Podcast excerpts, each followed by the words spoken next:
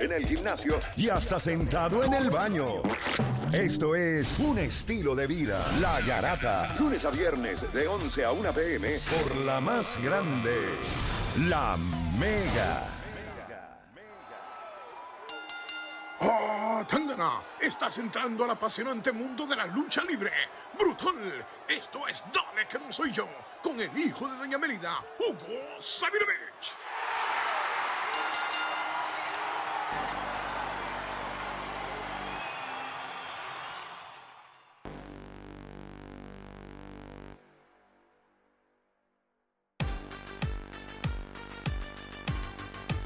Vamos a darle rapidito, dale que no soy yo con el hijo de Doña Mélida, Hugo Sabinovich, a quien le damos la bienvenida para acá a la Garata de la Mega. Hugo, bienvenido nuevamente al segmento que tiene los fanáticos de la Garata vuelto loco. Dale que no soy yo. Hugo, bienvenido. Un ad.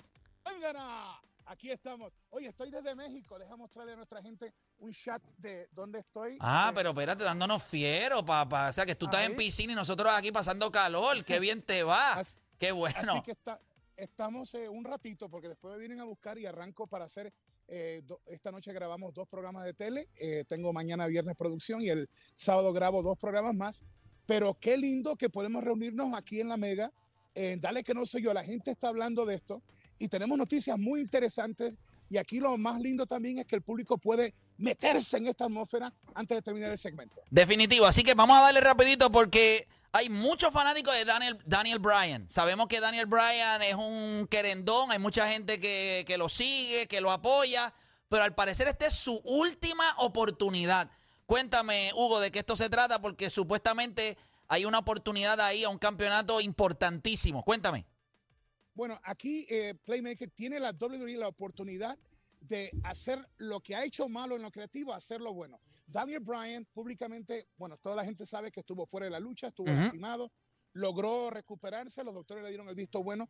Con él, cada lucha hay que chequearlo de nuevo, pero él dijo que ya había llegado a un punto donde él sabe que ahora es el momento de ser más Daniel Bryan papá, Daniel Bryan esposo.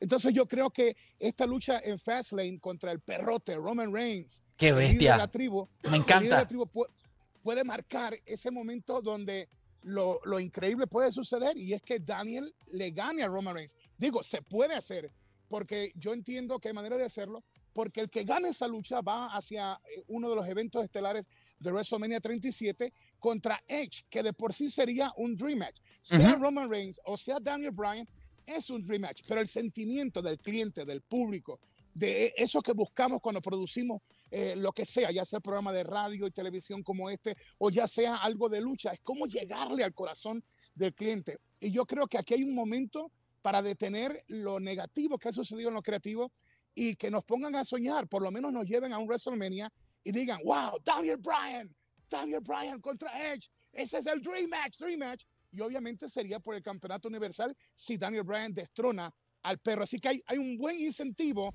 para esperar a ver lo que pasa la semana entrante en el evento Fastlane. Y yo creo que la inactividad, lo alejado que está el regreso, da un, un poco de nostalgia. Le pregunto a Hugo, ¿a quién te gustaría ver en ese Dream Match en WrestleMania 37? Como creativo, yo entiendo que si es el momento correcto, eh, yo creo que haciéndolo bien, puedes dejar todavía al jefe de la tribu Roman Reigns bien listo para atacar de nuevo como los villanos en los, en los cómics o en las películas de, de acción, que es el villano, tú lo ves que es derrotado por Batman o esto, pero que lo deja vivo para regresar de nuevo. Yo creo que lo perfecto sería Daniel Bryan. Ahora, en el mundo de nosotros, no casi siempre se da lo perfecto. Bueno, vamos con más noticias porque hay buenas noticias para los fanáticos de WrestleMania. Y es que se informó ayer que, mire, van a haber fanáticos. Y eso es una gran noticia. Y te voy a decir algo, esto es positivo porque ya sabemos que en el boxeo hay, eh, la NFL lo hizo, la NBA lo ha hecho en algunos, pero que WrestleMania 37 ya confirme que van a haber fanáticos, creo que es una gran noticia dentro del mundo de la lucha libre. ¿Cómo, cómo lo tomó Hugo esta noticia?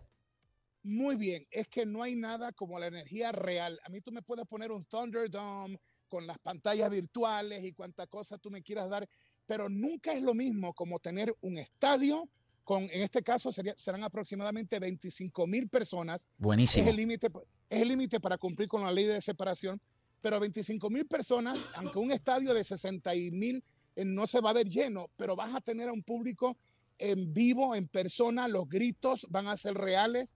¿Y qué pasa? El luchador o la luchadora se alimenta, es como el artista, es como el boxeador. Eh, tú le das un público y, y es ese, esa adrenalina extra que hay. Y además que yo creo que aunque lo admitan o no lo admitan, yo lo he admitido, yo he tenido ese problema, esto de, de estar sin, sin, sin, la gente, sin estar trabajando, mira, nos ha traído problemas en la parte de lo que causa depresión y otras cosas, más al atleta que su vitamina es el estímulo a través de los aplausos, de los gritos, lo admitamos o no, el público, no solamente porque es el cliente, sino porque es esas personas que te o te abuchean o te aplauden, pero que te dan a sentir ese momentito que no hay otro, ese momentito que entras a tu zona, esa zona donde eres tú demostrando tu talento. Y va a haber público, 25 mil personas, la fiesta ha comenzado, son, eh, creo que este martes arranca la venta de boletos. Definitivo. Eh, de verdad que, que estoy sumamente contento con esto de los fanáticos de, en- dentro de todos los deportes. Dentro de todos los deportes que ya los fanáticos estén de regreso, nos da como un sentido de, de normalidad, Hugo. Y yo creo que en ese sentido todo el mundo está persiguiendo eso. ¿Cómo yo me puedo sentir normal, pero seguro? Porque ya esto de la pandemia, pues, es complicado. Ya la gente quiere salir, quiere disfrutar, así que eso, pues, yo creo que eh, son excelentes noticias para el mundo de los deportes, específicamente para los fanáticos de la lucha libre, que sabemos que una lucha sin, sin público es complicada. Está chévere lo artístico y lo del deporte y todo, pero el público le añade un piquete a, a esto que es durísimo. Mira, Mira, ajá. un, un ejemplo, un ejemplo, es como habichuelas sin un buen arrocito. Tiene que ver el arroz para estar, que, estar ahí con las habichuelas. Yo creo que esa es la combinación de lucha y público, un arroz con habichuelas juntos. Definitivo. Mira, y Big Show, obviamente sabemos que ya él es parte de la AEW, eh, este, y sí, había como un suspenso de algo que él estaba hablando, había como un misterio. Ese misterio ya lo sabemos, él nos estaba hablando de una persona y ya se dio a conocer. ¿Te sorprendió, Hugo, el nombre que él anunció o, lo- o lo- de lo que se estaba hablando? Bueno, Javier, eh, mi socio y nuestro, uno de nuestros reporteros y abogados, Michael Morales, ya lo sabíamos. Yo tengo la costumbre, Playmaker, que yo sé cosas, pero me gusta la magia del desarrollo de la historia. Y no lo dijimos. Dijimos lo que ya no iban a salir porque oficialmente lo habían dicho en sus redes o porque ya era de dominio público. Lo de Christian lo sabíamos. ¿Cómo se hizo? Se hizo muy bien. Christian Cage y dejó saber ya en la historia de AEW que va por el campeonato mundial de Kenny Omega. Yo creo que es un, es un favorito sentimental. La gente hubiera querido que se hubiera hecho algo con Edge y él en WWE, pero como te digo, la- las cosas no son así como queremos a veces. Edge, eh, Christian lo confesó que él había hablado con Edge, es el único que sabía esto. Y Edge, como su pana, como su brother, le dijo, mira, eso es lo que hay, eso es lo que hay, le deseo lo mejor. Creo que Christian tiene la oportunidad de hacer algo bueno por el producto de AEW. Es otro nombre fuerte añadido a lo de ex Big Show. Creo que con los luchadores que están allá en estos momentos, y si no la riega AEW, como lamentablemente esa noche lo hicieron, eh, no explotaron al final lo que la gente esperaba, la autodestrucción de un ring, y mató una lucha de alambre de púa entre Max y Kenny Omega, que fue una joya de lucha con heridas sangrantes y todo, por un desperfecto en la parte mecánica o técnica. Dañó ese espectáculo. Yo creo que con Christian, eh, AEW tiene la oportunidad de, comenzar una página nueva. Y a los favoritos de- de esto que era Old School o WWE Attitude, ahora tienen la oportunidad de ver en AEW a otras leyendas. Están ahí también Jake the Snake Roberts, está, o sea que hay más gente, Matt Hardy, el ex Dean Ambrose, que es John Moxley, que está en plano estelar. Hay cositas lindas que si AEW capitaliza, esta llegada de Christian puede hacer que los, los pips, los fanáticos de Christian, ahora Christian Cage, eh, le den por cambiar a AEW. Nada es WWE. Yo le digo a la gente, olvídate de tú competir con WWE. Tú compite con tu propio producto y hazlo el mejor producto. Definitivo. Eh, ibas a preguntarle algo, este, o Dani. Sí, Hugo, saludos. Aquí te habla Dani Calderón, el monstruo. Este, me gusta ver a, a- a Christian que, que fue a AEW porque hay veces que tenemos estos talentos como Jeff Hardy, Carlito, y se creía que Christian iba a firmar con WWE, pero yo pienso que a veces la WWE tiene tanto talento que los desperdician y pues no los aprovechan. Así que el ver un Sting, un Chris Jericho, un Matt Hardy, un Paul White en AEW, pues entiendo que le hace bien al producto. Sí, y además la oportunidad de ver la creación de nuevos personajes. El único problema que yo tengo es que creo que se está empujando demasiado la parte de la sangre.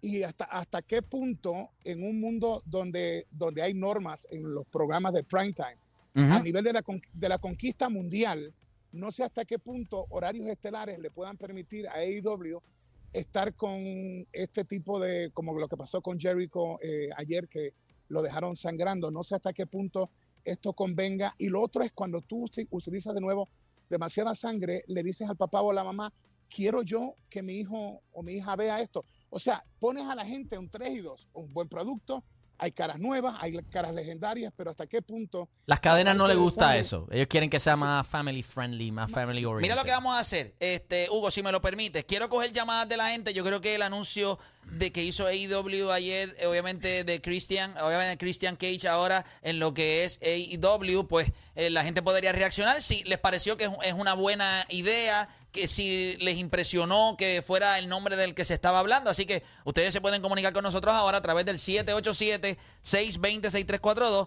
787-620-6342. ¿Qué te parece la gran firma que anunció AEW resultando ser Christian, obviamente Christian Cage? Eh, o, o Dani, ¿a ti te- qué te pareció la firma en, Eh, en ese sentido? A mí me encanta, a mí me encanta. Yo entiendo que Christian es un talento que brutal, pero lo desperdician. eh, Y, y- y el verlo en otra compañía y hacer, como dice Hugo, no competir, pero sino tener ot- otra alternativa, otro producto de lucha libre, pues me fascina. Y, y pienso que le va, a, le va a venir bien a todos porque él también es veterano y va a ayudar a muchos de los luchadores jóvenes allí. Oye, ¿qué, qué piensa Hugo de el Mira. nombre de stage de monstruo como luchador para Odani? El monstruo. el monstruo, ¿qué El tú monstruo. crees?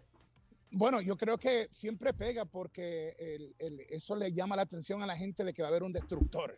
Duro, pues, pues él se llama el monstruo, el, monstruo. Y es un destructor de la y, chica. y- eh. y es un destructor. Pero mira, voy rapidito para acá. Tenemos a Cano de San Juan en la línea 2. Cano, Garátame, ¿a qué te pareció Christian Cage como el gran anuncio que hizo AEW eh, ayer? excelente y, y excelente porque él tiene los méritos para ¿sabes? ser campeón también y enfrentarse a Omega. Sí, Y, y Hugo, una pregunta, ¿cuándo viene con un espectáculo para Puerto Rico después que reabran? Lo durísimo. que pasa es que la norma Gracias que por. Puerto Rico de, com- de competencia es fuerte. Tengo garantía de miles de dólares por la cartelera eh, de, de Monmanía que no se pudo dar. El dinero está ahí, las garantías están ahí. Lo que pasa es que no puedo llevar un espectáculo de ese lujo, de esa magnitud, para que tú me digas que puedo meter 400 o 500 personas. O sea, no, no, No hace hay ganancia. Vamos con más gente en línea por acá. Tengo a Champi de Carolina del Norte. Champi, Garátame. Hello. Saludos, Champi, cuéntame. Eh, para Hugo la pregunta. Bueno, la Eh, realidad es que me tienes que contestar. Le puedes hacer la pregunta que quieras a Hugo. Pero antes, ¿qué te pareció el anuncio de AEW de Christian Cage?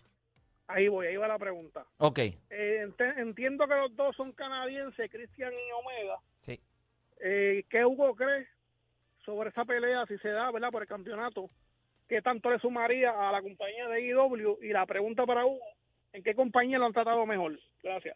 Ahí estaba. Ahí Bueno, está. mira, yo no me puedo quejar. Dios ha sido bueno conmigo desde mi comienzo. Se me ha tratado bien y estoy agradecido de Dios por esta oportunidad, esta carrera que comenzó a los 14 años y termina en el 2025. Lo de que sean canadienses, yo creo que quizás para el, el- el- el- el que vive en Canadá, el canadiense es importante.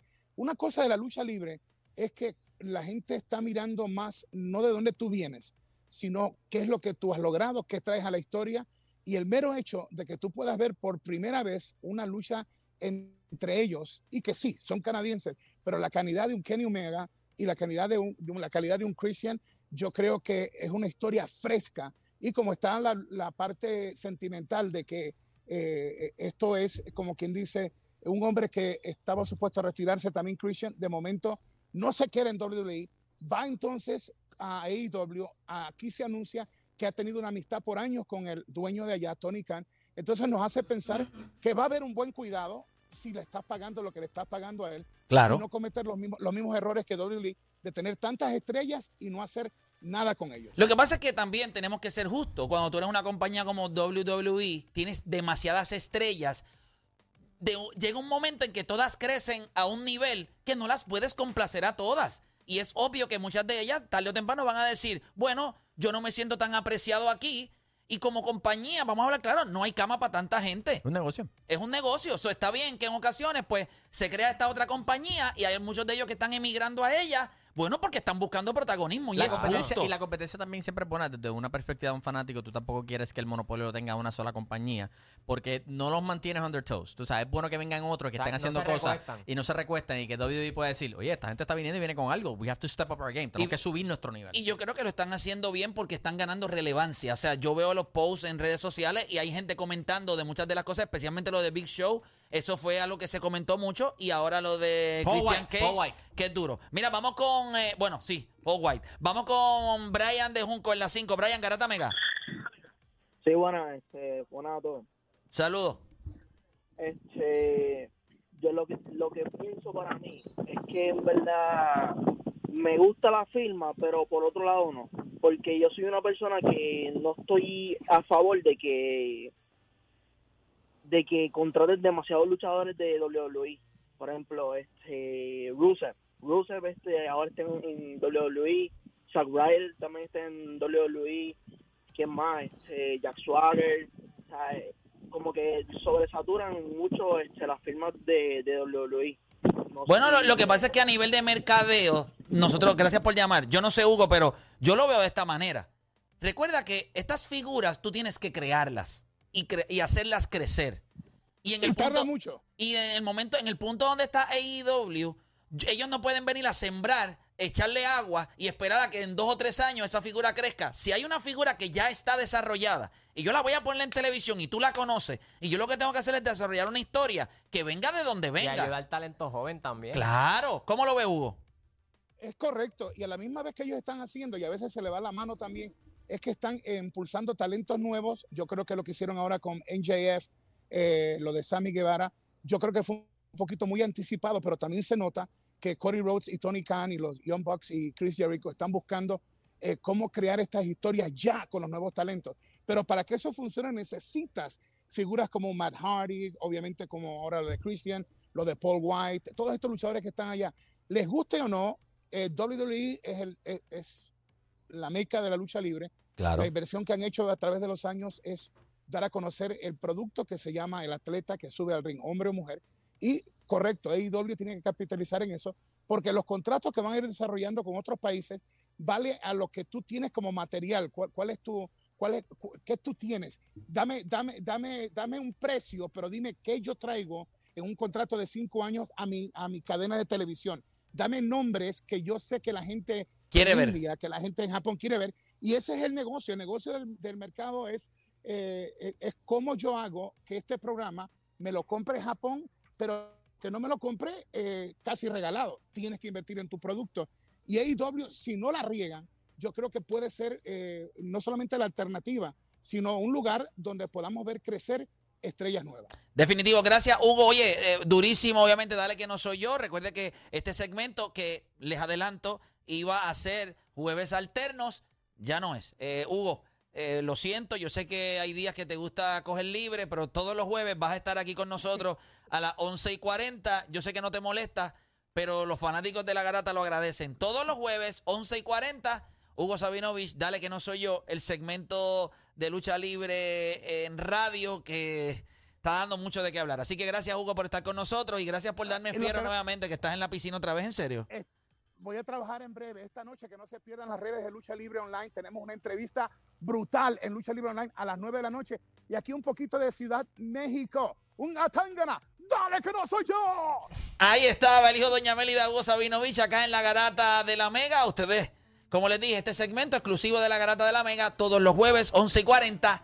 Dale que no soy yo. Así que, gente, nos hacemos una pausa corta, pero cuando regresemos venimos hablando. Ayer comenzó la segunda mitad de la NBA. Gran eh, primera, ¿verdad? Primer juego para ese equipo de Dallas. Kristaps Porzingis, Luka Doncic luciendo muy bien. Pero ese equipo que te gusta a ti, tu equipo favorito, ¿Qué cosas tú entiendes que tiene que mejorar si ellos realmente quieren tener una opción de ser relevantes en los playoffs? Así que nosotros hacemos una pausa, pero ya usted se puede ir comunicando con nosotros a través del 787-620-6342. 787-620-6342. Hacemos una pausa y en breve regresamos con más aquí en La Garata.